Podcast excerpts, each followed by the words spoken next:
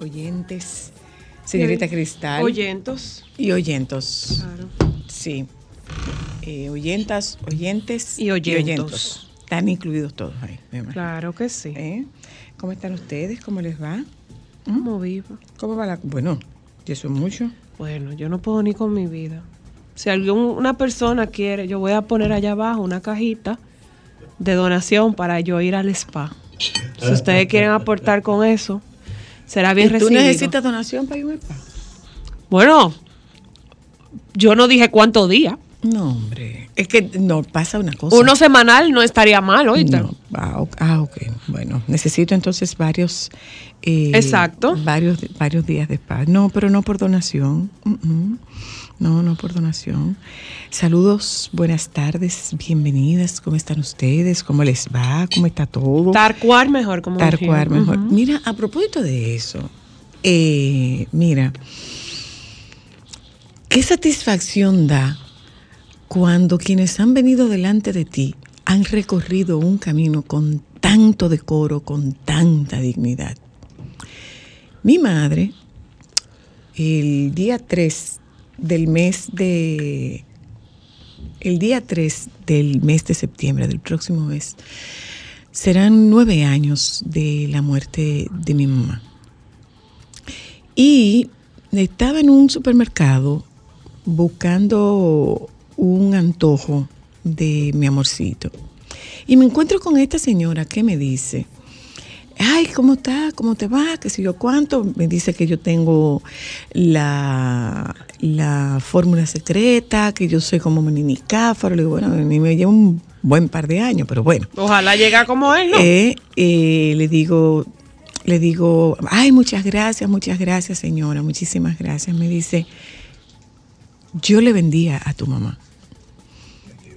Le digo yo, sí, qué mujer tan seria y buena paga.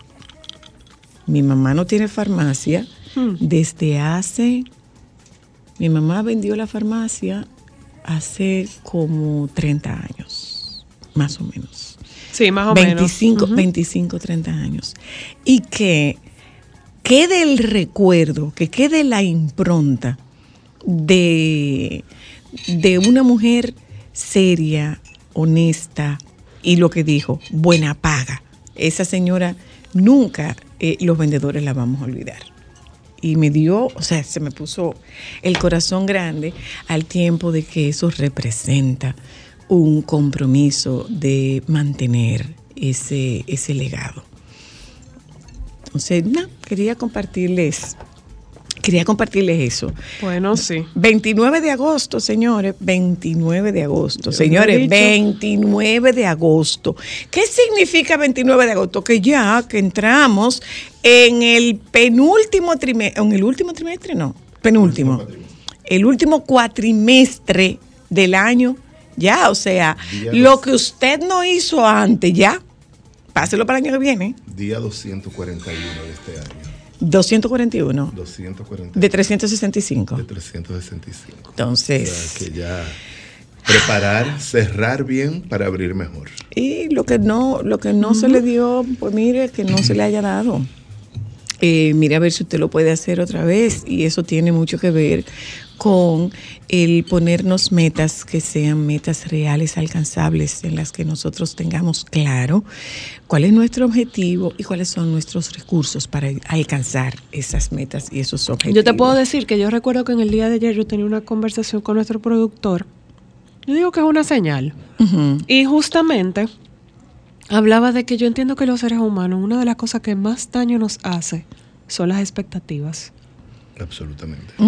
Y justamente ayer estaba yo terminando de ver, porque soy fanática de Sex and the City, estaba viendo la secuela y la protagonista en la última cena que tenía en su viejo apartamento hablaba justamente de vivir sin expectativas. Bueno, no, tú no puedes vivir sin expectativas, pero que, pero que las expectativas que tú tienes sean reales.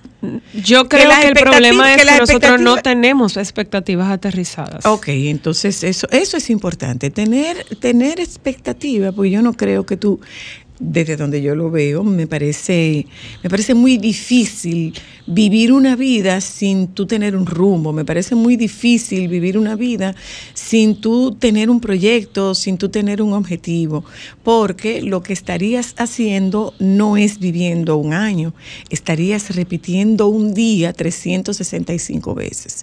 Entonces, por eso uno se hace planteamientos.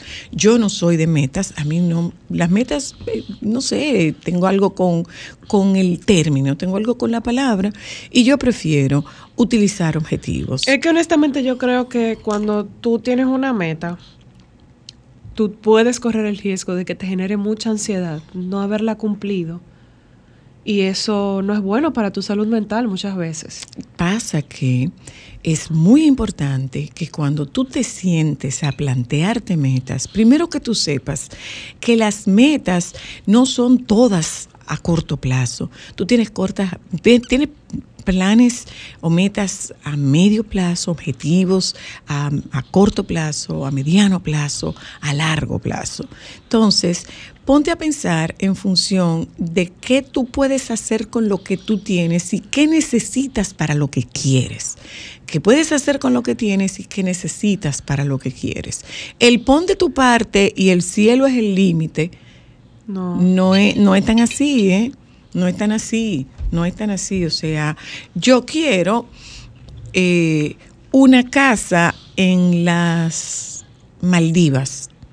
Esa puede ser mi meta. Y yo puedo conseguir la meta de una casa en las Maldivas. Ahora, ¿qué yo voy a hacer para conseguirla? ¿En cuánto tiempo yo la voy a conseguir? Yo la quiero este año. Lo que yo produzco, ¿me permite tener una casa en las Maldivas este año? Me permite sostenerla. Califi- califico, califico para comprar una propiedad en las Maldivas, porque ellos probablemente tienen algunos requisitos, que tú debes ser local, que tú debes tener un trabajo, que tú debes tener alguna atadura, y ahí tú te das cuenta de que mi voluntad no es suficiente. Y también una de las cosas que, uno de los errores que yo, que yo entiendo que como humanos cometemos es que a veces deseamos cosas y después que las deseamos no y la obtenemos, no estamos preparados para las consecuencias de lo que eso significa. Porque Una mascota, por ejemplo. Ajá. No, no, en el caso que estabas poniendo. De la el casa. el de la casa, de irte para allá. ¿Qué significa eso? ¿Qué tiempo te toma ir de aquí a las, a, a- a las Maldivas? ¿Verdad que sí? ¿Qué tiempo y esos desplazamientos cuánto implican? ¿Qué tú vas a dejar aquí? ¿Estás dispuesta a dejar tus hijas, tus nietos, tu trabajo? ¿Vas a poder trabajar desde allá y todo eso? O sencillamente la tienes, estoy feliz, logré el objetivo y ahora qué? ¿Qué hago allá? Bien, entonces, eh, eh, ¿con- ¿qué decimos con esto que podría ser retórica para muchos? ¿Qué estoy diciendo con eso? Que uno tiene que ponerse, que, es recomendable, si usted no quiere hacerlo, bueno, pues mire, usted no quiere hacerlo, a usted no le resulta, a usted no lo necesita, pero sí sería recomendable que usted se gestione eh, que usted aprenda a gestionar su tiempo, que su tiempo sea productivo. Si para usted es importante que su tiempo sea productivo, si para usted no es importante que el tiempo sea productivo, pues viva la vida con lo que aparezca. Viva la vida con lo que la vida traiga. Pero eh, si usted es una persona que tiene objetivos, que no lo convierte en una persona superior a quien no los tiene, simplemente sus necesidades, sus aspiraciones y sus estilos son distintos. Pero si usted es una persona que tiene objetivos, piense en qué es lo que usted quiere y qué va a hacer para conseguir lo que usted quiere. Dentro de mis objetivos del año que viene, Sudáfrica. Yo voy a Sudáfrica el año que viene. Amén. Pero, ¿qué estoy haciendo? Lo que tengo que hacer para ir a Sudáfrica. Es, un, es algo que, que me gusta, es algo que veo, eh, que veo posible, es algo que me gustaría tachar de, de- de la lista de, de deseos, que no de ambición, es una lista de deseos que me va a permitir vivir una experiencia que para mí es una experiencia eh, Enriquecedora. enriquecedora porque es un poco de contacto con esa parte que yo amo de mí, que es mi parte negra, que yo amo esa parte negra que tengo. Entonces, para mí, eh, mi super objetivo del año que viene, Sudáfrica, ¿lo puedo conseguir el año que viene? Felicidades, qué bueno, pero probablemente yo desconozco algunas circunstancias que podrían motivar que no pueda hacer el año que viene. Pero yo puedo trasladarlo al siguiente año. Sí. Lo claro. puedo trasladar al siguiente año, pero que sea, que, que sea algo que yo pueda conseguir, Totalmente. que sea algo que sea realizable, que sea realizable. Y con esto lo que te estoy diciendo es que el cielo es el límite, no necesariamente el cielo es el límite. Querer es poder, tampoco querer es poder. Muchas veces tú quieres y no puedes, y muchísimas otras tú puedes y no, quieres. Así mismo. Mm. Sabes que a, a mí me pasó que una vez tuve una crisis y estaba hablando con una terapeuta y le digo yo, y nada, después, imagínate ya, después de oscuro, nada, nada es más oscuro que cuando va a amanecer. Dicen, a veces después de oscuro viene oscurísimo. y eso me marcó. Digo yo, yo creo que estoy oscurísimo, sí. Mira, mira, mira. Eh, eh, eh, yo comparto esto con mi paciente, Ada, Ada Fernández de, de Charter, y me está oyendo. Nos vamos pa, nos vamos pa, para, Sudáfrica. nos vamos para Sudáfrica, ¿eh? Atrévete a dejarme, Ada, en esta vuelta. Ah, eh, pero, pero ir a Sudáfrica es un deseo mío, es un deseo tuyo. No, Tú- pero. no, yo- entonces. No es un deseo mío, pero yo puedo. Se puede ser muy buen lazarillo y acompañante de viaje, mi amor. Sobre todo que yo Oh. soy la, la persona encargada del vestuario. No, Tú necesitas ayuda. se hace desde aquí. No, eso no funciona así. Y si, y Mira. si, por ejemplo, esa maleta no llega, tú tienes que improvisar. Tú necesitas Ay, alguien que mi amor, improvise. turbante y un pareo y todo resuelto. Ah, pero tú parte vida. de la tribu vas a ser. ¿Quién sabe? ¿Quién sabe? A lo mejor me encuentro yo por ahí un señor de eso que diga, esa no me la dejen ir, déjenmela aquí. Y yo feliz, el reencuentro con mis a Pero yo te- raíces. pero a, a- a- a propósito de ese hombre que te va a decir que te va a quedar lo de claro, lo de crédito y que así sea. Yo te vi con un hombre, mi amor, sentado en la pierna. Tú sentaste a un hombre en la pierna este fin de semana y lo subiste a las redes. Ay, sí, Ay, sí, Y mi no te da vergüenza. no, para nada. Ese Pero no. ese pero ese es blanco y con los ojos claros, yo los vi. ¿Tú mi viste? amor. ¿Tú viste? Bizcocho. Y moño bueno. También. Un rubio. Un También. Ese, ese, tambi- ese también, También. es blanco con los ojos claros. Ese también es blanco con los ojos Oh, claros. no, pues está bien. Ese también es blanco con los ojos claros. discúlpeme.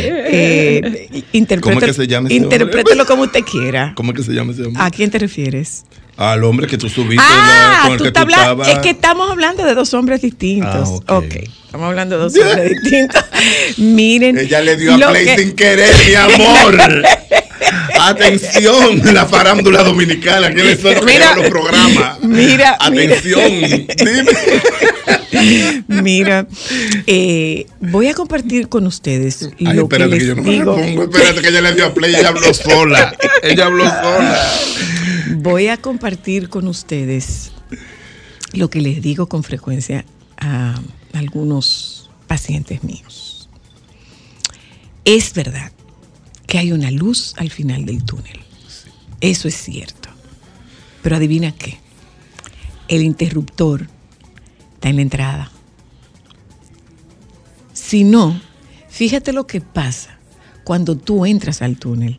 Si tu vehículo tiene sensor, se encienden las luces. Si tu vehículo no tiene sensor, ¿qué tú haces? Enciendes las luces para ver mejor. Entonces, durante muchos años nos han vendido que el túnel está oscuro. El túnel no está oscuro. Tú puedes encender la luz para llegar hacia donde está la luz natural. Pero que no se te olvide, es verdad que hay luz al final del túnel. Y también es verdad que el interruptor está en la entrada. Vamos a publicidad, ya volvemos.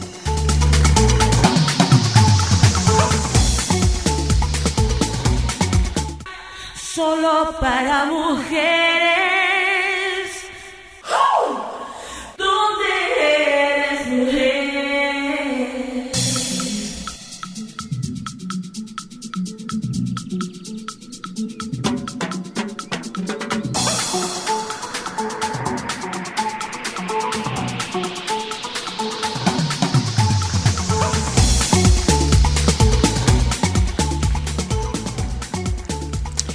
Señores, se le sigue complicando la situación al ¿A quién? presidente de la Real Federación de Fútbol de España.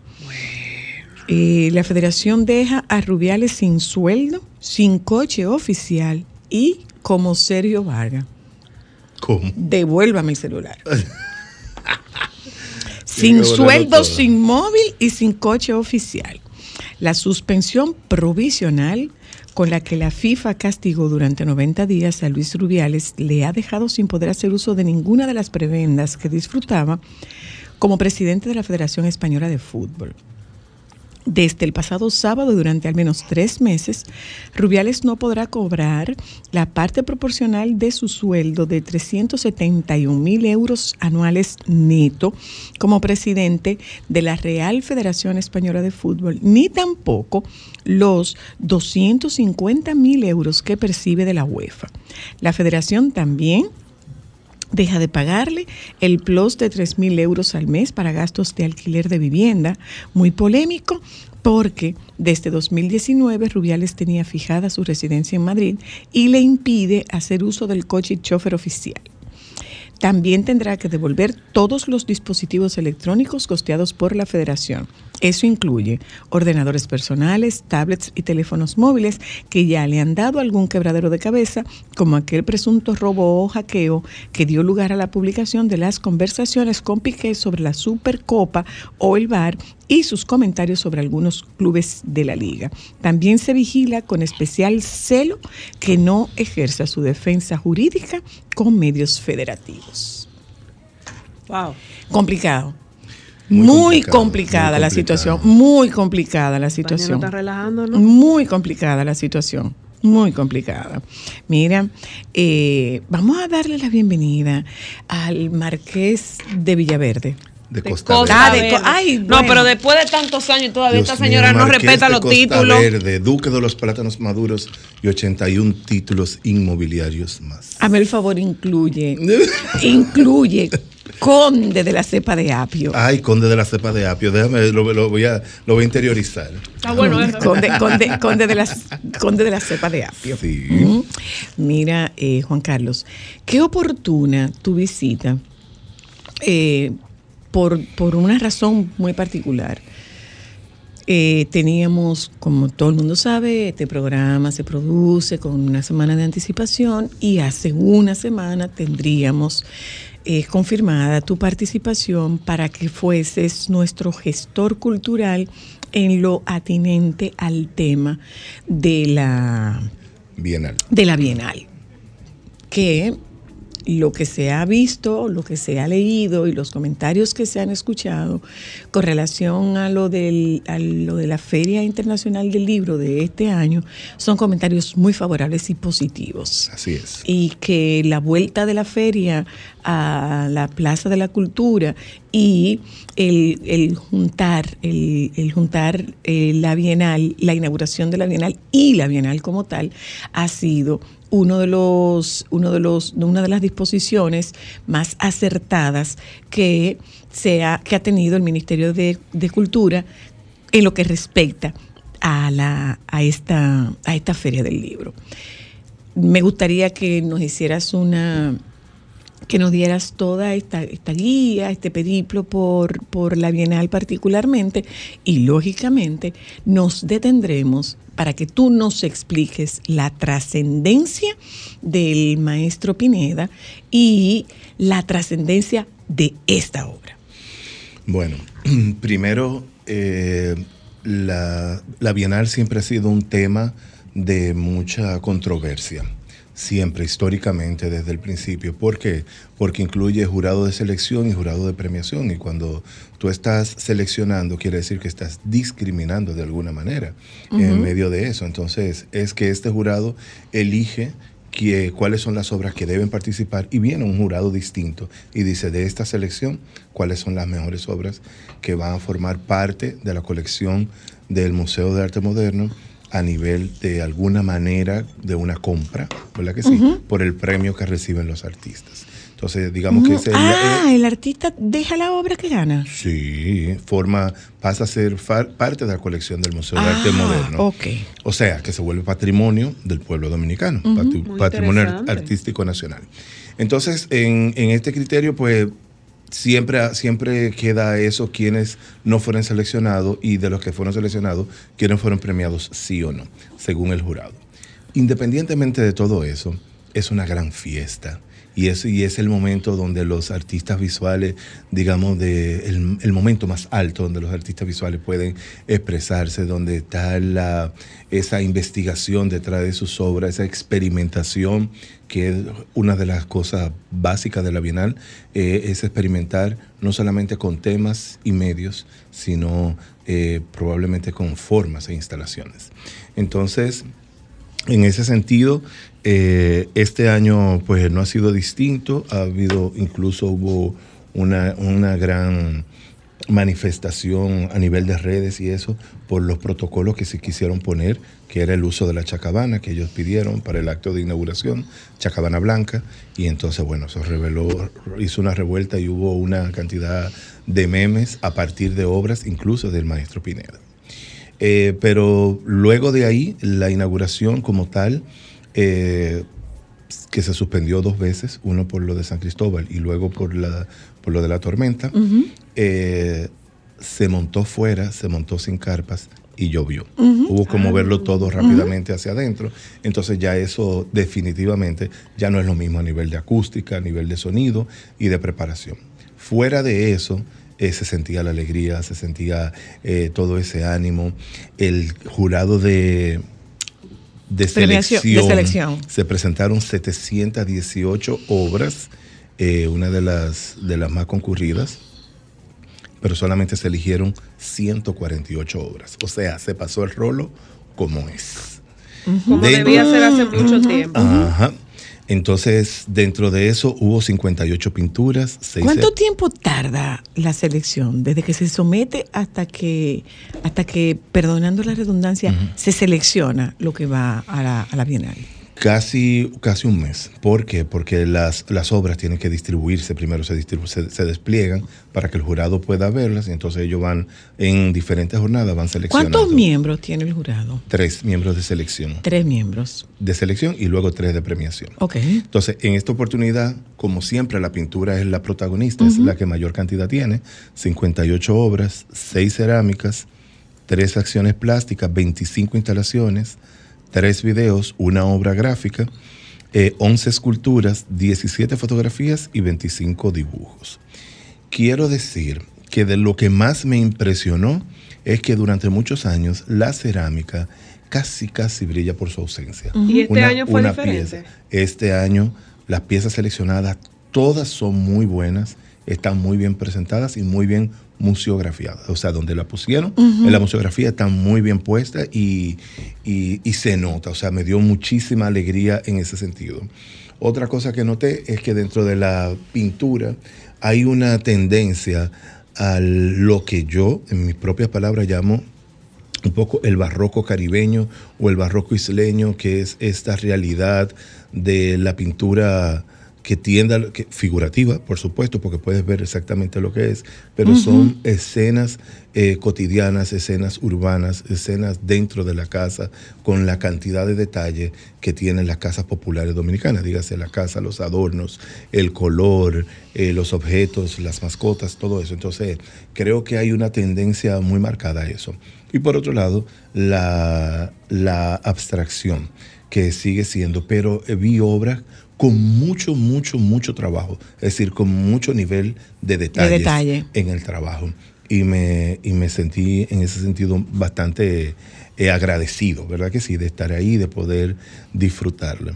Eh, hay un par de fotografías, hay fotografías muy buenas. Hay, Eh, hay artistas nobles. Sí. En el caso, tengo, un- tengo un caso del que me siento muy contento.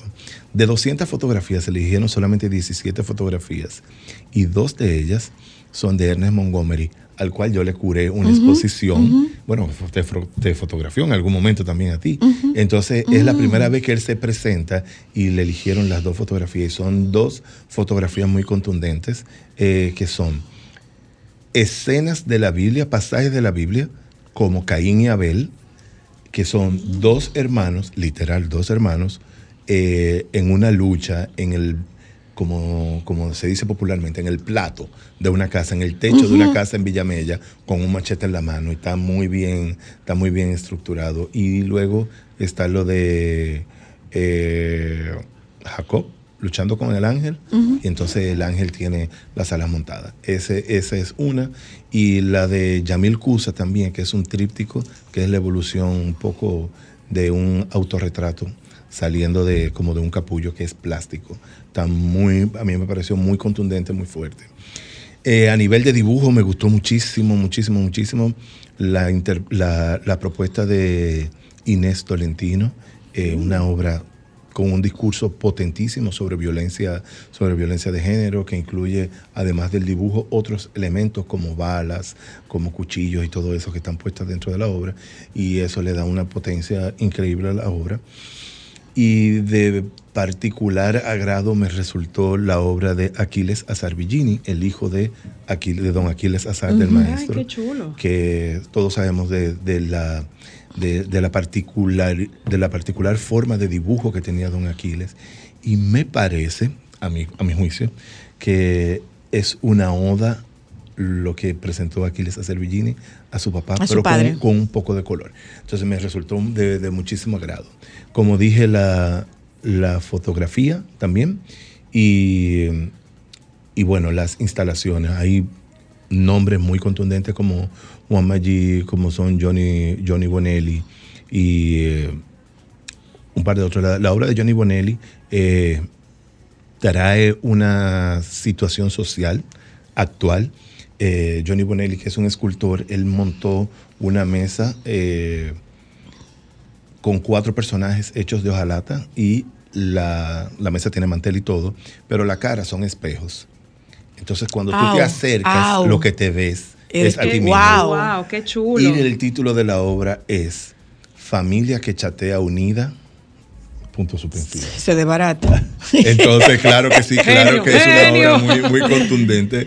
Eh, y, y nada, hay otros temas que salen ahí, como política y geopolítica, como lo que tiene que ver con la isla, la isla que habitan dos países, el idioma, los idiomas que se hablan en estas dos, en estas dos islas, y que son eh, realidades que, que definitivamente nos, nos atañen. Y bueno, finalmente, eh, ¿a quién está dedicada la, la Bienal? Que está dedicada a Jorge Pineda. Antes de que entremos ahí, eh, Juan Carlos, eh, no se hacen visitas guiadas la a la Bienal.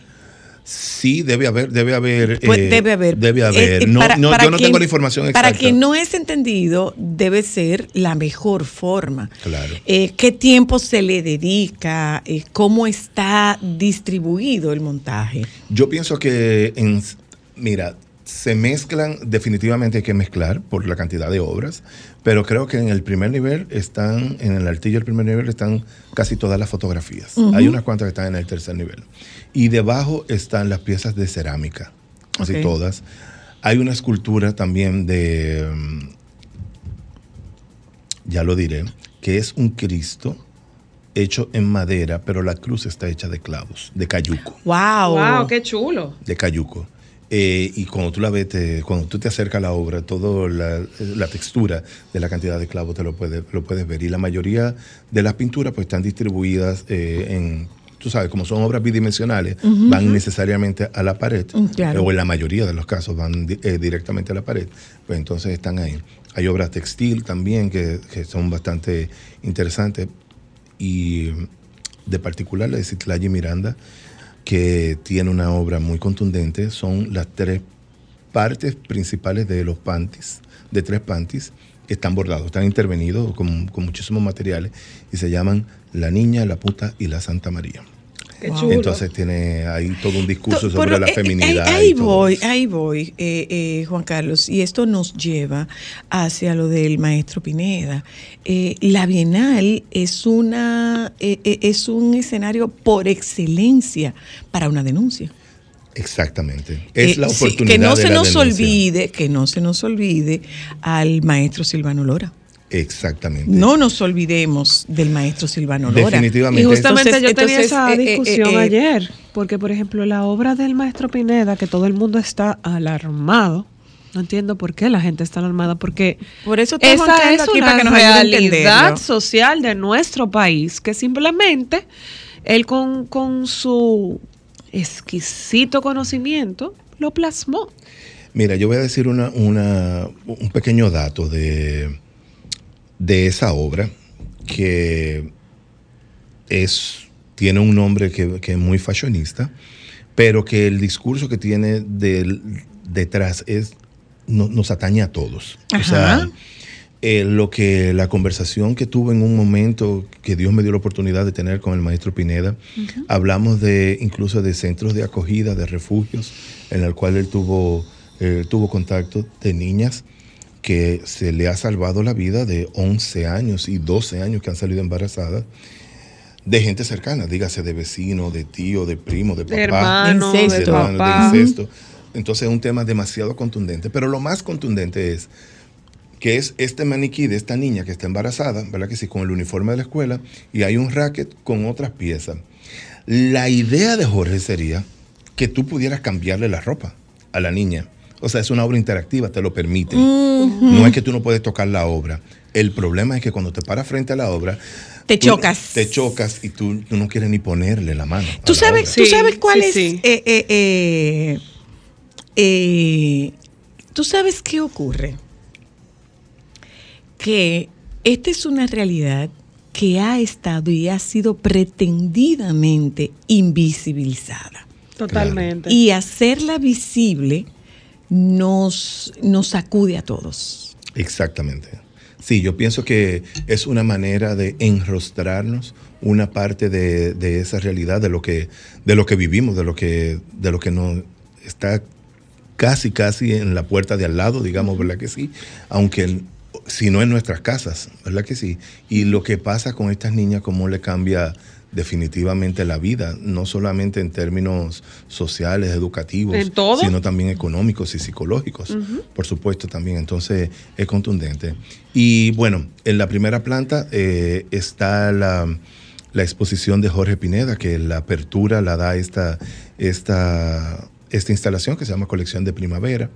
Y es una selección eh, exquisita, diversa, que nos muestra la obra de Jorge como artista contemporáneo, que, que murió, falleció este mismo año, en el 2023, eh, pero que nos da una visión de un hombre eh, del sur, de un hombre negro, de un hombre eh, dominicano, del Caribe, pero también un hombre del mundo, que, que tuvo esa oportunidad de, de tener y que utilizó un lenguaje contemporáneo para hablar de muchas cosas, para hablar de su identidad, para hablar de temas de denuncia, para hablar de negritud, para hablar de, de los límites espaciales, de- para hablar de quiénes somos, cuestiones como políticas como la patria, tú sabes, y, y de qué estamos hechos, de los huesos que tenemos, por aquella famosa instalación hecha de huesos con pan de oro, que luego tú podías eh, quebrar y escribir en la pared como una obra interactiva. Y aquel jardín también que se hizo cuando se hizo su exposición individual en el Museo de Arte Moderno hace unos siete años, ocho años ya, eh, y que bueno, que este año también tuvo su participación en el, en el Centro León, eh, una exposición individual con un libro maravilloso, muy bien documentado. Eh, definitivamente eh, el maestro Pineda fue eh, uno de los artistas más cotizados, vivos, y sigue siendo porque ya su obra, por supuesto, tiene un límite. Además de su obra bidimensional, de sus dibujos, de sus pinturas, por supuesto, nos quedan una cantidad impresionante de instalaciones con un discurso eh, muy bien sustentado y muy bien llevado a la realidad. Wow. Bueno, Muchísimas eh, gracias. De nuevo, que quede claro, la, la, la Bienal es esa gran oportunidad Así es. que tienen los artistas de plantear su visión, su percepción sobre situaciones reales que nos atañen a todos y que ellos tienen una forma muy diferente de plantear. Yo particularmente agradezco eh, esta, esta genialidad del, del maestro Pineda de ponernos frente a los ojos realidades que nosotros hemos querido pretender que no existen. La realidad de que nosotros tenemos embarazos en adolescentes y que ostentamos la nada eh, ostensible fórmula o, o- o posición en el mundo de encabezar la lista de países con embarazos en adolescentes. Es una realidad que está ahí. Así es. Y esa es una realidad que está ahí. Y no se trata de ninguna promoción ni de ningún estímulo al, al tema de, de- de promiscuidad o de sexo. Esto es un llamado de atención hacia la necesidad de nosotros tener una educación sexual integral en estos jóvenes hombres y mujeres, chicos y chicas que están en esta edad de la adolescencia. O sea que eso no es ningún incentivo. Así no es es. ningún incentivo, es una denuncia frente a algo que nosotros, como no nos toca, pre- presumimos o preferimos virar la cara. Gracias, Juan Carlos, querido. Siempre. Mm.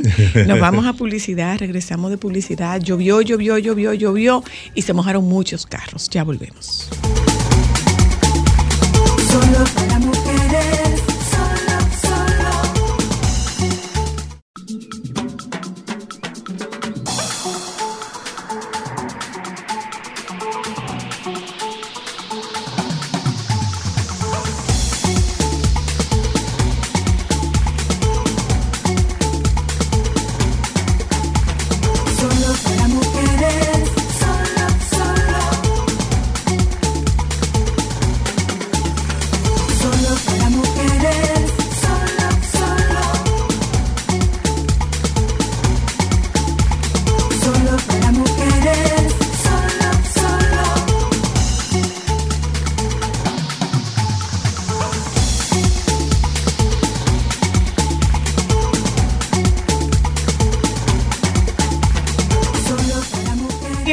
Y Tiburcio, cuéntanos de ti, ¿cómo bien, estás? Gracias a Dios, bien, gracias a Dios por usted invitarme. Tenía unos días que no venía por aquí, pero Bueno, si tú no vienes porque, porque te desaparece, si me tú no vienes porque te me- desaparece, y Me, comprometió. Tú eres chismosa, soy si la tú no vienes, sí, Y enchinchadora. Cara, Oye, oye, chinchadora la sí, pero tú. pero pero Chismosa no es chi- no, chinchadora. chismosa y Zoila no se escriben en una misma hora.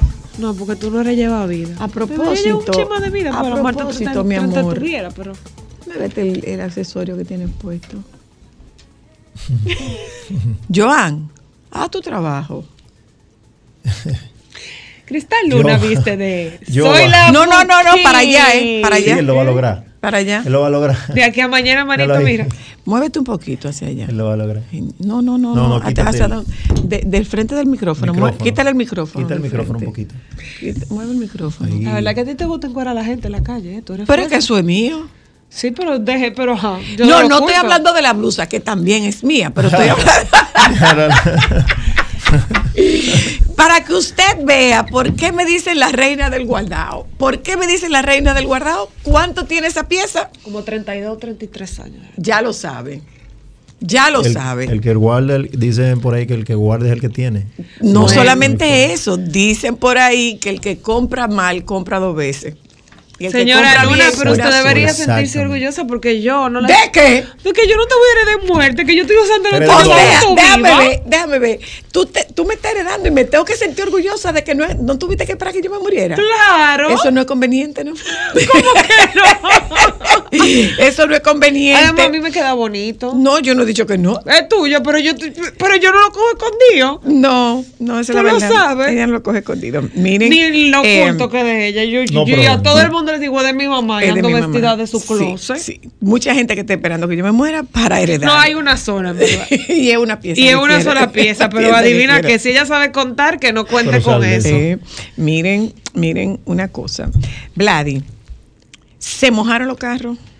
No tanto como el 12 de diciembre. El, De- el 4, de, 4 de noviembre. noviembre. Pero ¿por qué no se mojaron los carros como el 4 de noviembre? Hubo, hubo mucho más, se tomaron medidas, lógicamente ese día no fue, no fue necesariamente por culpa de las autoridades, sino que fue algo muy de sorpresa, o sea, todo nos agarró de sorpresa, incluso las autoridades. Esta vez eh, no hubo tantas situaciones, gracias a Dios, pero siempre se mojan los carros, o de alguna u otra forma guardan un poco de humedad, porque tú te montas con, con- de repente cuando está lloviendo, abre la puerta, se pone un poco de agua.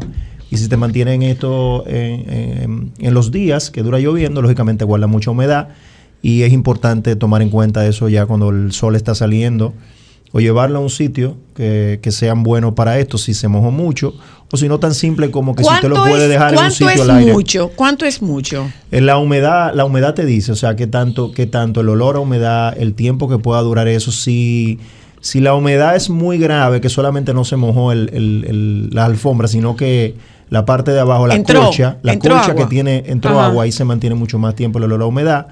Eso se puede resolver fácil en un sitio de, de limpieza o si tú tienes la facilidad de tener tu carro abierto en el sol un tiempo con las puertas abiertas. Y también es puedes lograr eso. suficiente, es No suficiente dejar tu carro en el- en el seca, sol. Se seca, pero no es suficiente para el olor. Ya para el olor tú tienes que usar Sí otras, o sí, otras herramientas, que ozono. herramientas profesionales, o sea, no hay cosas caseras Bueno, ni que- sí, el café, por ejemplo, es un buen, espera, es un buen eh, eh, antes de antes de adentrarnos, antes de adentrarnos en el olor, vamos a, a- a hablar de las consecuencias de esa de esa espuma, de esa de esa parte de la, la parte de, que se abajo. mantenga mucho tiempo Eh, humedecido. ¿qué- ¿Cuáles son las consecuencias? bueno, la mayor es la, para la- la carrocería, ¿cuáles son las Por consecuencias? ejemplo, la, la parte de, de que se mantenga muy, muy húmeda y esto y no se resuelva, en, en esa parte de abajo del vehículo es donde pasan las mayores cantidades de ramales. De hecho, el, el- más del 90% de las partes eléctricas están ahí abajo, las computadoras, una, dos, tres, cuatro, cinco, seis, diez, dependiendo del carro que tú tengas, están ahí abajo en el piso. Por eso es tan importante eh, cuando tú vas a pasar un charco, a qué nivel tú puedes pasar ese charco. Porque si pasa del- de la mitad de la goma, o si de repente pasó eh, por eh, eh, un poquito más arriba de donde inicia la puerta, en, esa, en esas eh, ranuras, Las el agua es algo que penetra por donde usted no se imagina. O sea, el fabricante sí tiene mucho cuidado, por ejemplo, para poner eh, equipamiento que no te entre el agua, pero el agua, el el agua siempre busca por donde entrar. Entonces se recomienda que tu carro tú no lo pases por encima de la mitad o un poquito más de, la goma.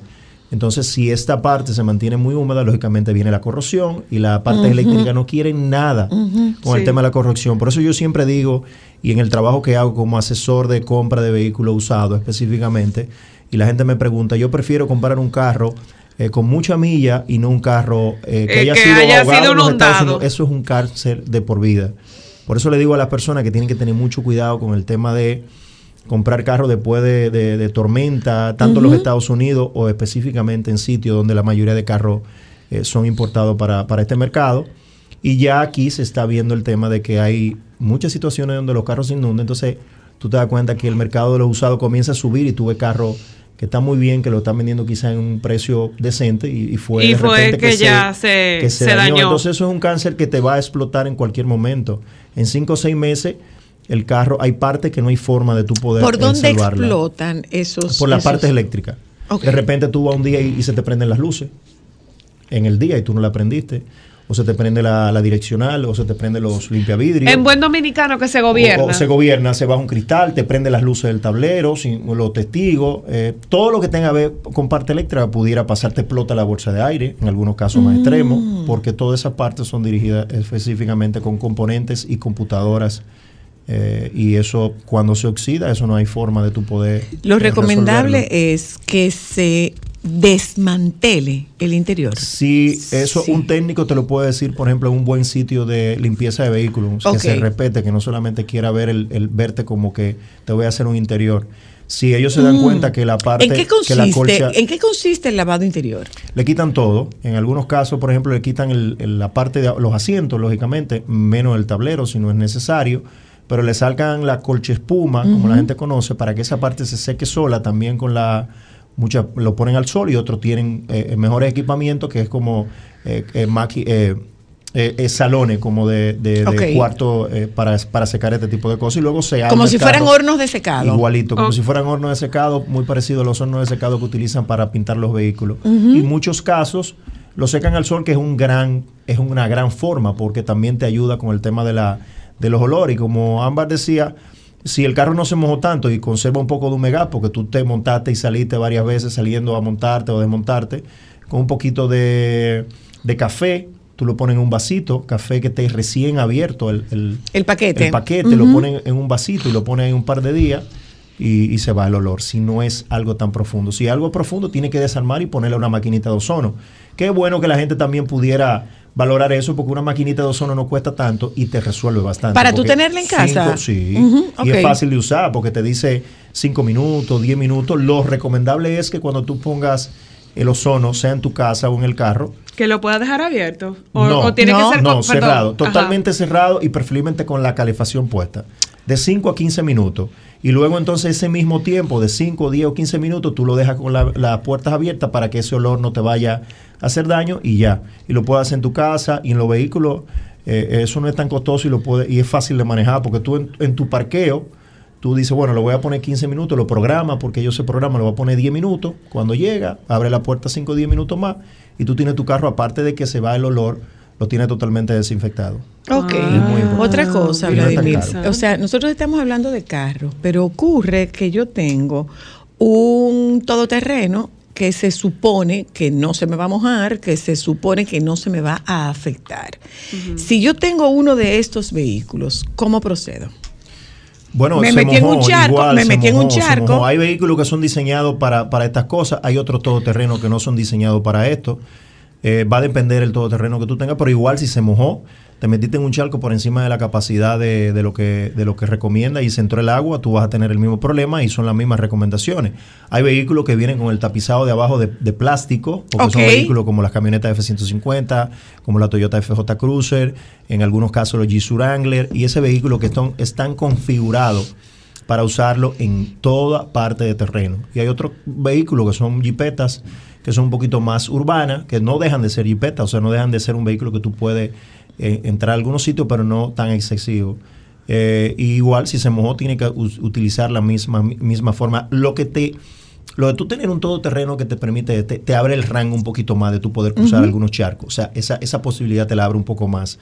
Pero si tú excedes esa, ese, eso también, igual se moja y tiene que hacer lo mismo. Es que tú tienes un rango, ando en una camioneta F-150, bueno, pero donde tú no entras, que andas en un sedán, yo puedo pasar.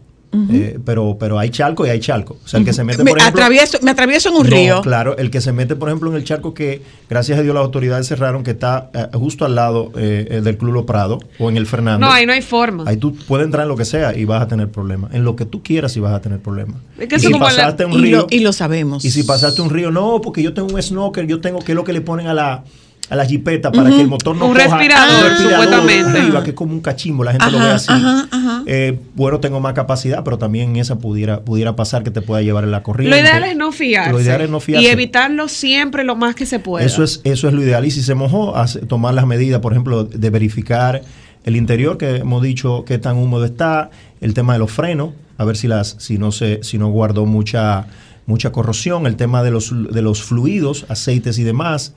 Eh, las puertas si están sonando, utilizar un, un penetrante para poder resolver eso, que es bastante fácil.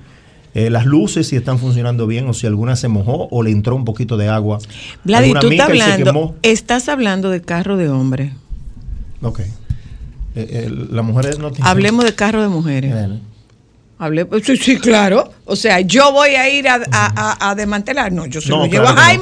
Claro yo se no. lo llevo a Jaime. Entonces, las mujeres pero, no todo, pero no todo el mundo tiene un, un Jaime. No todo el mundo tiene un, un Jaime Simón a su lado. No, claro que Yo no. se lo llevo a Jaime, a la vacar y le digo, entró agua, resuelve. Sí. Pero, por eso te digo que, que es ¿Qué importante. fue? ¿No es así? Tú eres fuerte. No, no, no, no. Es verdad. O sea, no todo el mundo tiene, no todas las mujeres tienen, eh, tienen la confianza, no todo el mundo tiene, porque puede pasar que mucha gente tenga un autodetailing y que no necesariamente haga un trabajo de seriedad.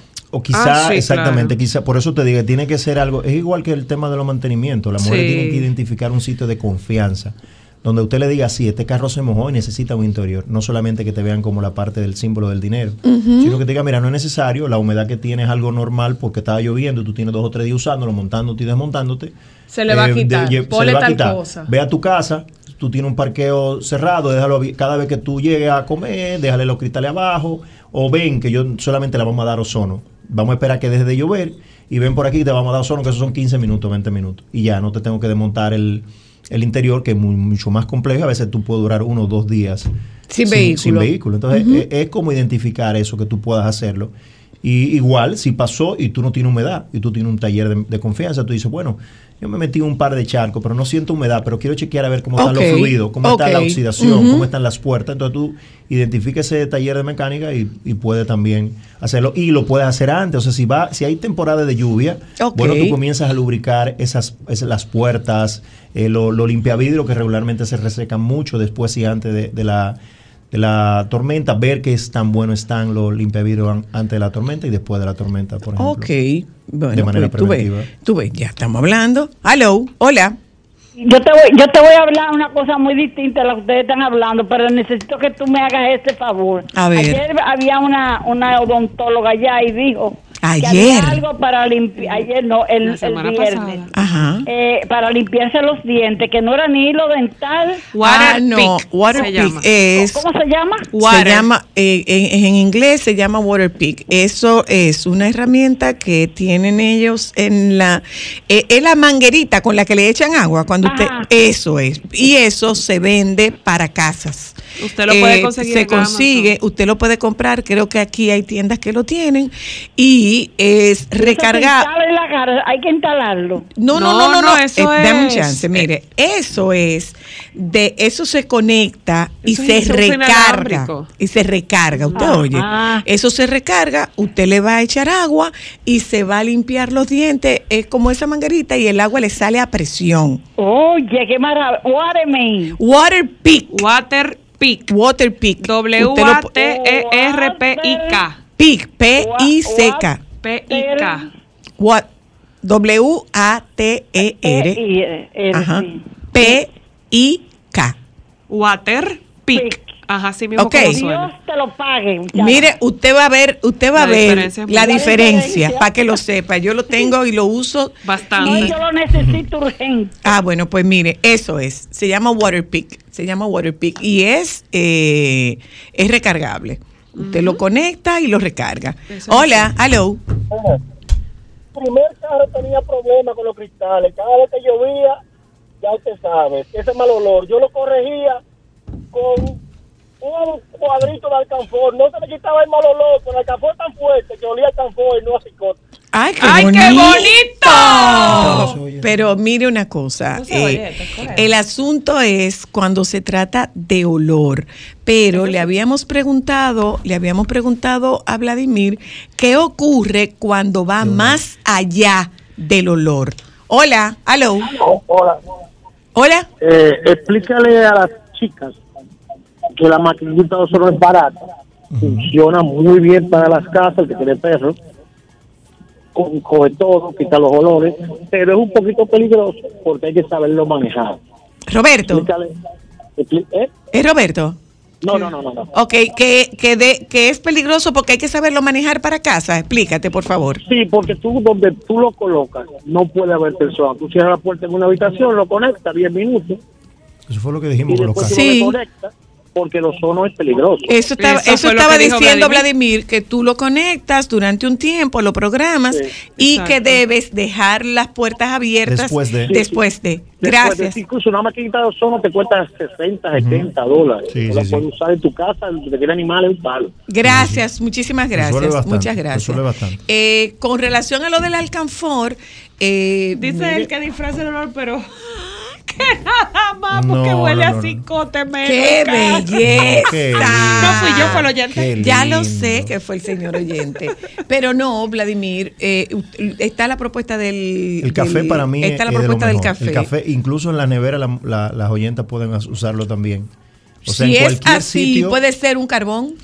Puede ser el carbón también. Porque el carbón se usa, el también- carbón se usa en las neveras. También recoge, y, pero, pero a mí el café, por ejemplo, el, el olor es muy agradable para lo que le consumimos café, eh, no, no así el, el, El el alcanfor. alcanfor, es muy fuerte, pero el, el café este es un par de días, en un, en un rato, una hora, dos, dos o tres horas, tú sientes ya que la humedad se va, si lo dejas un dos o tres días, mejor todavía. Que conste, Resuelve. que conste. Sí se trata de olor, pero si olor. no es no, no, no, si es olor, simplemente olor, si es olor a humedad, si va más allá del olor, como bien decimos, si, un- si ya usted se dio cuenta que realmente usted se metió en ese charco y, y usted vio el agua, usted vio el agua, aunque sea un poquito, en su y, y suena, a veces usted le hace así, suena, ya usted tiene que ir a darle un interior a ese vehículo, desmontar el- la parte del piso, desmontar la corche puma, eh, secarlo y hacer un proceso totalmente te diferente. voy a responder y- como mujer. y ver entonces. Te voy a responder como mujer. Ay, pero es que eso es muy caro. Más caro, que se te dañe el es- carro. caro es que se te dañe uno de, los- de las computadoras del carro, que es mucho más complicado, que a veces es mucho más difícil encontrarla, mucho más caro y demás. Es eh, no, no tiene comparación de precio, vale la pena Entonces- hacerlo. entonces no Y que no, yo no voy a dejar- confía en yo tu voy a dejar que suerte. se- yo voy- No ah, confía en otra, tu otra suerte. cosa muy No, importante, no, otra no. cosa muy importante que quizá eh, eh, hemos hablado en varios programas de esto. Eh, la persona que usted tenga de confianza que le vaya a desmontar ese interior, regularmente los vehículos tienen unos tapones en el piso que le quitan para que el, el aire fuera. En muchos sitios, si no es, si son, no son gente muy seria, Se descuidan y no le Y ponen ese ponen. tapón. Entonces, ¿qué pasa? Cuando vuelve a llover, usted va a sentir que el carro se le inunda por cualquier cosita. Y aunque usted no lo crea, fue que cuando usted le hizo ese interior, de repente, por la razón que sea, por descuido o lo que sea, no le pusieron esos taponcitos de nuevo. O sea, que hay son- que revisar que los hay tenga que re- los y especificarlo, porque la mujer también cuando dice eso, el, el que está recibiendo dice, ah, pero ya sabe. Aunque no sepa mucho, le dice, mira, como me van a quitar, el como me van a quitar el, el piso del carro, cerciórate por favor de que le pongan sus tapones de nuevo. Ya esa persona dice, ella Ah, maneja- esta no la puedo Ah, engañar. Ser, ya maneja ver, información. Déjame ver, Vladi. Podría ser que tú tengas como un lavador espe- específico. Yo- yo Como digo- que tú seas yo- clienta de yo un digo- lavador Yo digo específico. que tú tienes, yo, yo soy así, yo digo que tú tienes que tener a alguien de confianza para cualquier área. Regularmente yo le digo a las personas que si usted va a echar combustible, trate de echarlo en el mismo sitio. Con el no le va a clonar con- la con el tarjeta, mismo no va a bombero. pasar exactamente. Eso es lo que yo hago. Preferiblemente Con el mismo bombero. te va a considerar, ya tú eres parte de, te ve constantemente, te defiende.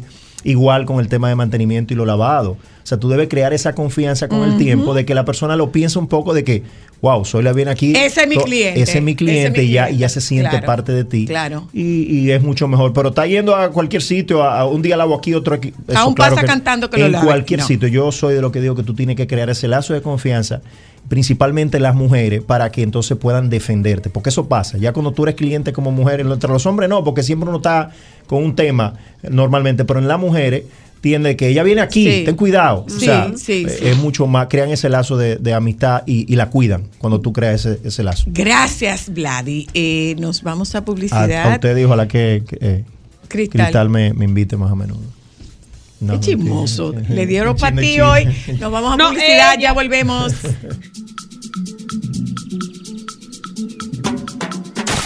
Momentos solo para mujeres.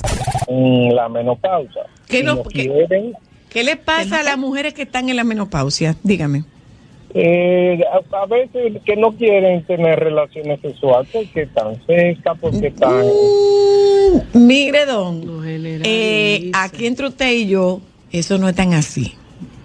Oye, eso no es tan así, porque para que usted lo tenga claro, uno de los picos de mayor deseo sexual lo tienen las mujeres que están después de la menopausia. ¿Usted sabía?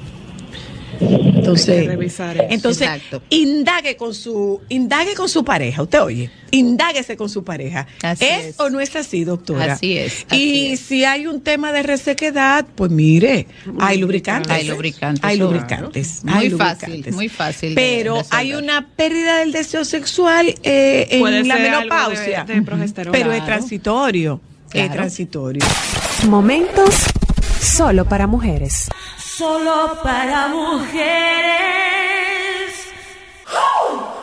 ¿Dónde eres mujer?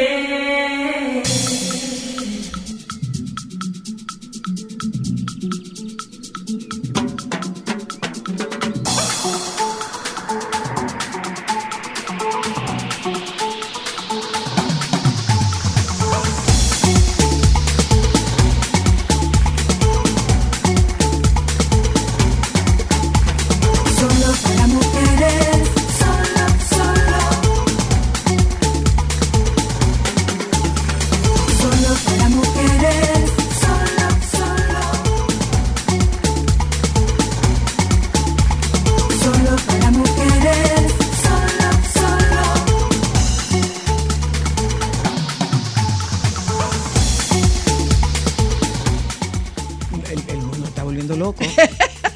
Hermana mayor, eh, usted está como graciosa. ¿De verdad que sí? Oye, ¿Le está? Oye, los aires de fuera de aquí me están. Hoy sí, pero no se acostumbre mucho. No. No, ¿qué aquí? ¿A dónde va? No. Bueno, ¿quién No, sabe? le ahorita, está- ahorita quiere ella coger un avión y irse a vivir para México. Mira, hay otra una vez. pregunta, ¿y no te sonó el oído? ¿No te ¿Para sonó el oído? Ay, no sé, pero fuera de aquí sí, de vez en cuando. Mitad y mitad, como hacen la gente La adinerada. adinerada. Ah, claro. Cuando hace Por frío temporadas. aquí y, cuando hace calor, en el frío. Eh, señores, Sí, no, que si en no se te estos días sonó el oído, porque te en murmuramos estos bien. días Ajá, ha salido sí, una muy noticia bonita. con la que yo me quedé. Yo dije, pero ¿y es que nos estamos volviendo locos? y es que nos estamos volviendo locos con una eh, una sala para que los niños en Alemania experimenten su sexualidad, lo cual incluye autoerotismo. guía, tóquese aquí y hágase así. Pero ¿cómo así, doctora? Pero ¿cómo? Dí- dí- Dígame, o sea, déjeme conocer su posición como experta. No, yo pienso que mm, en ocasiones hay eh, decisiones que, que, es- que van muy No como rápido. excesivo eso. Sí, yo pienso que sí, porque eso es mucho erotizar a, a los niños y, y- y tiene que ver también con a, a qué edad y, y cuáles son las reglas para usar esa habitación. Yo realmente no tengo contexto ni información sobre esa noticia, pero sí ya en algunos momentos eh, se ha divulgado de que se está entrenando a los niños pequeños para eh, que ellos puedan autogratificarse, es decir, mm, Masturbarse. a enseñar a masturbar. Sin embargo, yo entiendo que eh, me parece que es una conducta in- inadecuada, incorrecta. o Incitada, sea, ¿no? eh, Yo pienso Incitada que- por la edad. Mira, Pero- lo pero, que pasa es que, por ejemplo, en los niños pequeños, el, el, el, toque eh, en sus partes íntimas y que se gratifiquen con eso es de manera espontánea. Exacto, Eso no tienen que ser guiados. Eso es un descubrimiento de su cuerpo. Y entonces eso va a ocurrir de manera paulatina, progresiva, como hemos estado hablando en muchas oportunidades, que la sexualidad es progresiva y las conductas sexuales y los conocimientos sexuales van de acuerdo a la edad. Ahora, eh, pudiera ser una de esas estrategias en busca de que los niños y las niñas y adolescentes puedan tener información eh, para tener una, eh, ir desarrollando una sexualidad de alguna manera segura, porque hoy día también hay mucha desinformación y se tiene una sexualidad de, de alguna manera desenfrenada, prematura, arriesgada y eh, tiene que ver por todos los contenidos que los niños y las niñas y también los adolescentes están viendo en las distintas redes sociales, en los distintos medios de comunicación, están utilizando la pornografía en muchos países como una manera de aprender sobre sexualidad. No, no, como tutoriales. Claro, y entonces yo creo que estas son algunas Ah, medidas no, pero que tienen los... No, pero espérese, doctora, la voy a interrumpir. Ajá. Oiga lo que dice la noticia. Adelante. Oiga lo que dice este, este artículo. Dice, en el ámbito de la educación sexual, dos guarderías de un estado alemán introducen salas especiales donde los niños pueden satisfacerse físicamente y explorar los cuerpos desnudos de los demás. Algunas guarderías de Alemania están estudiando o ya han puesto en marcha espacios en los que los niños pueden participar en juegos sexuales, masturbarse y explorar los cuerpos desnudos de otros niños. Dos guarderías del estado alemán de Renania del Norte Westfalia en el ámbito de la educación sexual ya han empezado a crear habitaciones especiales para que los niños puedan descubrirse y satisfacerse físicamente. Así, la dirección de una de ellas, situada en Kerpen, está convencida de que los niños deben poder encerrarse en un espacio protegido para probar su sexualidad infantil, argumentando que permitir la, mar- la masturbación en las guarderías tiene gran importancia. Wow. Yo eh, me quedo con la parte de que ciertamente, bueno, es una noticia que sin duda puede generar mucha controversia y, me, y más, mucho más en espacios como lo nuestro. Hay muchos países que están muy adelantados y que el tema de la sexualidad no es tabú, está Más normalizado. normalizado e integrado a, al desarrollo y entonces esto podría ser una de las medidas que, que, que, que asumen, ¿no? Eh, sin embargo, yo entiendo Pero como tú que decías, el tema de yo entiendo que la, el tema de la autogratificación y de que los niños y las niñas se vayan conociendo su cuerpo esto va ocurriendo de una manera muy espontánea. Natural. Ahora, lo que sí es importante eh, formar, capacitar eh, a los papás sobre recono- reconocer que estas conductas son totalmente normales, Naturales. naturales, y que son parte del desarrollo psicosexual de los niños en determinada edad. Por ejemplo, un bebé menor de un año en un momento dado puede tocar su pene o, o la niña puede tocar su, su vulva eh, de manera espontánea, por ejemplo, cuando tú le quitas un pañal, pero ya, y entonces se tocan a- en sus partes íntimas y pueden sentir esa esa cosquillita, esa sensación de, de- de placer. Placentera. Luego más adelante, cuando los niños tienen cerca de tres años eh, o un poquito menos, ya ellos van mucho más atinados y comienzan a tocarse de una manera más deliberada y es buscando ese placer. Lo importante es que cuando eso ocurra, los papás puedan reconocer que es una conducta eh, eh, eh, parte del desarrollo psicosexual del niño en esa etapa. No se debe de reprimir ni se debe de ah, eh, eh, eh, lastimar o maltratar o, o- o- o sí reprimir a, a los niños en ese sentido. Lo que sí es importante es que los padres puedan informar sobre la manera en que este toque debe de ocurrir, sobre la importancia también de respetar el cuerpo de los demás. Porque Porque eso es lo que yo veo, como que los niños se sientan, en un- Entonces- que vayan desnudos a una habitación donde se es exploren. mucho, es mucho. Así, Entonces, como una ronda de eh, juego. Es Ah, parte... Pues que eso explorar, pasa, no, no, no, eso explorar. pasa. Eh, pasa. Los, los niños se, se, Se los tocan, niños se tocan, se Incluso exploran. ¿Qué tienes tú? ¿Qué tengo yo? el, el propio Perfecto, juego pero eso es sexual... algo natural. Claro, no hay el- un espacio diseñado el para propio eso. juego sexual puede ocurrir en una sala, en una sala, en una guardería, en un momento dado.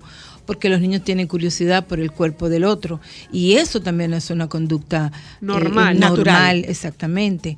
Entonces lo que hay es que mm, saber cómo manejarla. En el caso de, eh, de que los niños se estén tocando, pues decir que esto se debería de hacer, que son de las instrucciones que, que se ofrecen para la educación sexual en la primera infancia, que eh, el, la- el toque de tu partes íntimas debe de ser algo personal, debe de ser algo íntimo, que debe de ocurrir en un espacio específico, no debe de ocurrir delante de la gente o en otra o, eh, frente a otras personas. Pero Eh, eh, lavarse la ahí, mano. que no debe que no debe ocurrir frente a otra o delante de las demás personas. ¿Por qué?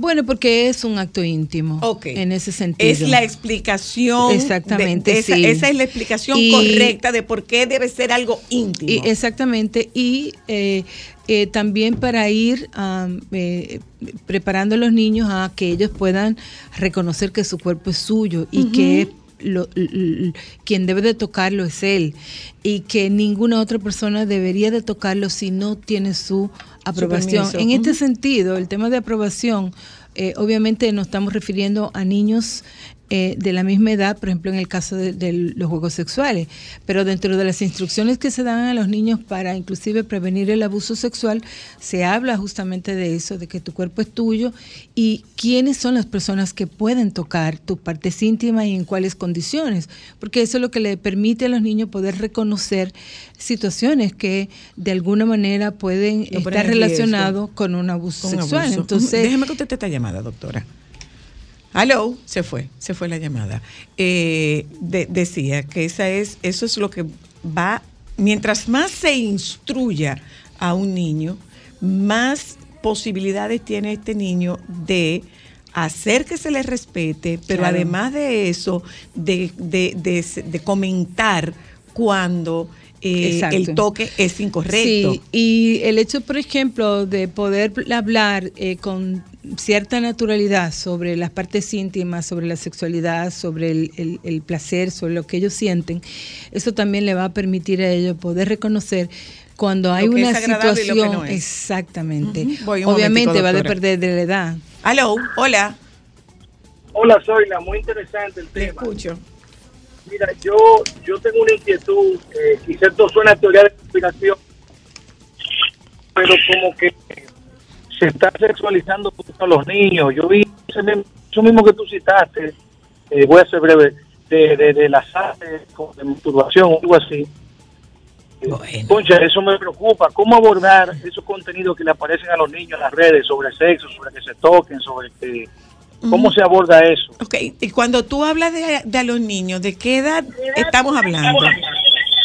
Bueno, eh, 13, 14 años por ahí que me dicen, mira, yo veo que me dicen esto, que, me salió ok. esto en las redes, que me masturbe, o sea, ¿cómo, cómo se aborda eso? Eh, la experta, que es la doctora Luna, te responde la inquietud. Eh, Bueno, yo siempre hablo de la necesidad de que los papás y las mamás tengan eh, una conversación abierta y continua con, con los hijos y en el caso de la adolescencia eh, mucho más, porque hay un despertar de la sexualidad, la propia liberación de hormonas, testosterona en, los varones. las hormonas femeninas también. Esto va a provocar que ellos comiencen a, a tener su despertar sexual y sobre todo a fijarse eh, en el sexo En el sexo opuesto o inclusive En el, mismo en el mismo sexo. Entonces, eh, es importante que los papás puedan tener esa conversación, que ellos sean los que den la información sobre el tema de la masturbación, por qué ocurre, hablar, por ejemplo, en los varones de la primera eyaculación, creo que eso lo hablamos en, en algún momento en el programa, hablar de, en las chicas sobre su maduración sexual, la primera menstruación, que son parte de los temas que se deben de abordar en el, en el caso de la educación sexual Pero en las ¿qué pasa, familias. doctora? en este sentido... Es que no todo el mundo tiene una doctora Luna en su casa. ¿Cómo lo hago? O sea, a mí La me da- llama y la consulta, No, claro. ¿cómo lo hago? A mí me da miedo. O sea, de repente tengo un niño de cinco años, tengo un niño de cuatro años que me pregunta cómo nacen los niños. Cómo, y, y eso lo hemos escuchado en más de una ocasión. Yo me quedé corta. yo me frisé, yo no supe qué decir. Lo que pasa es Entonces, que- ¿cómo lo hacemos? Lo que pasa es que, por ejemplo, en el caso de los niños pequeños, los niños hacen preguntas para entender el mundo. Y muchas veces los papás erotizan esa, esa y le ponen un significado erótico. Y un niño no te que no no quiere que tú le digas sobre el acto sexual. Lo que pasa es que ellos no entienden cómo es que un bebé sale de la barriga de mi mamá si mi mamá, por ejemplo, no tiene hoyito, que son de las preguntas que ellos hacen porque ellos no entienden cómo es el asunto. Incluso hoy día se está planteando que cuando se hable un poco de, sex, de, de- de la eh, reproducción, se puede hablar del tema de óvulo, espermatozoide. ok. Mi mamá tiene una bolsita que es el útero y entonces mi papá tiene un- un- una célula que es el espermatozoide. En el útero se juntan el óvulo, el espermatozoide y ahí comienzan a crecer y ahí va creciendo poco a poco, poco a poco y se va formando el bebé. Y ante la pregunta de cómo entra el, el, el En- espermatozoide en el útero de mi bueno, mamá. Tú puedes decir, bueno, en, en esos encuentros que, se, Que tienen los adultos. mamá, que tienen los adultos para quererse, sin más detalle. Ellos no quieren más detalle. Me van a decir, bueno, pero ¿y ellos no van a saber lo que es óvulo? No, no lo van a saber, pero más adelante eso va a Es tener una un palabra que le va a hacer significado. sentido. Más adelante va a tener un significado. Sí, y entonces ellos no quieren, eh, y ellos van a, a captar de esa conversación Lo que les interese. Lo que les interesa. E inclusive cuando los niños pequeños hacen la pregunta, la recomendación para los papás es decir, ¿qué tú quieres saber? Mm. ¿Qué tú sabes de eso? ¿Por qué tú me preguntas? Y eso va a orientar la respuesta. Porque muchas veces los papás se van en una y dan una respuesta que no es lo que ellos andan buscando. Y a este papá de ese En adolescente, ese caso, ¿cómo se lo decimos? En ese papá de ese adolescente, sentarse con el adolescente y poner a hablar sobre sexualidad, sobre que la masturbación en, en la adolescencia se incrementa y eso es normal, que la, van a tener sueño húmedo y eso es normal, eh, que pueden ver inclusive material pornográfico. Lo importante es que tú sepas y le puedas explicar que eso, no, es, real. un acto es una sexual actuación. real, que eso, Que es una, una película, actuación. que son... Entonces le va desmitificando, porque ¿qué sucede? Cuando los, a los adolescentes, sobre todo los varones, no tienen la información, ellos lo van a buscar. ¿Y en quién la van a dónde buscar? lo buscan? En los peores las lugares. películas pornográficas. Y en Y, entonces, ¿qué es lo que sucede? Que la manera en que ellos están aprendiendo sobre sexualidad es en un entorno que eh, es es un comercio donde está sexualizado, eh, eh, eh, cosificado el cuerpo de la mujer, el, el cuerpo del hombre, las dimensiones de, de un pene, por ejemplo, es, es distinto. Entonces, un muchacho que se vea y diga, bueno, pero ¿y porque yo lo tengo tan chiquito y este hombre lo tiene tan grande?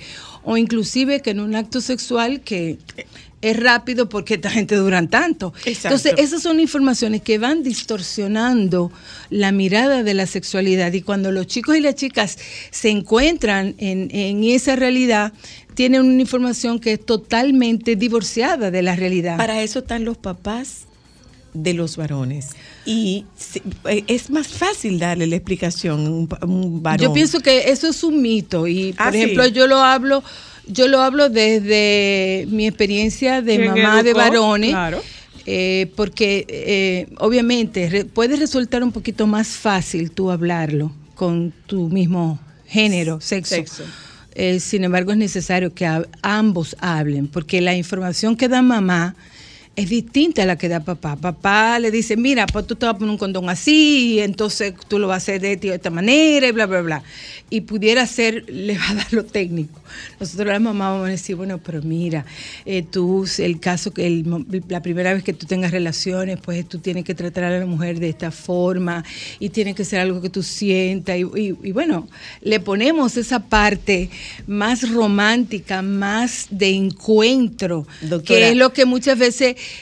eh, nos estamos perdiendo. La sexualidad y las relaciones sexuales Y hoy día pueden ser un deporte. Y hace que las expectativas de ellos y en sean, ellos sean falsas. sean falsas. Y por eso Gracias, los chicos doctora. utilizan también los estimulantes, Los sexuales, estimulantes sexuales. para durar mucho. Entonces, todas sabe- son desinformación Pues total. mire, doctora, usted acaba de poner el dedo sobre la llaga de su próximo tema la semana que viene. Seguiremos en esto. Gracias, Vale. doctora Luna. Búsquela, FIFA Lunar. Así es. ¿Mm?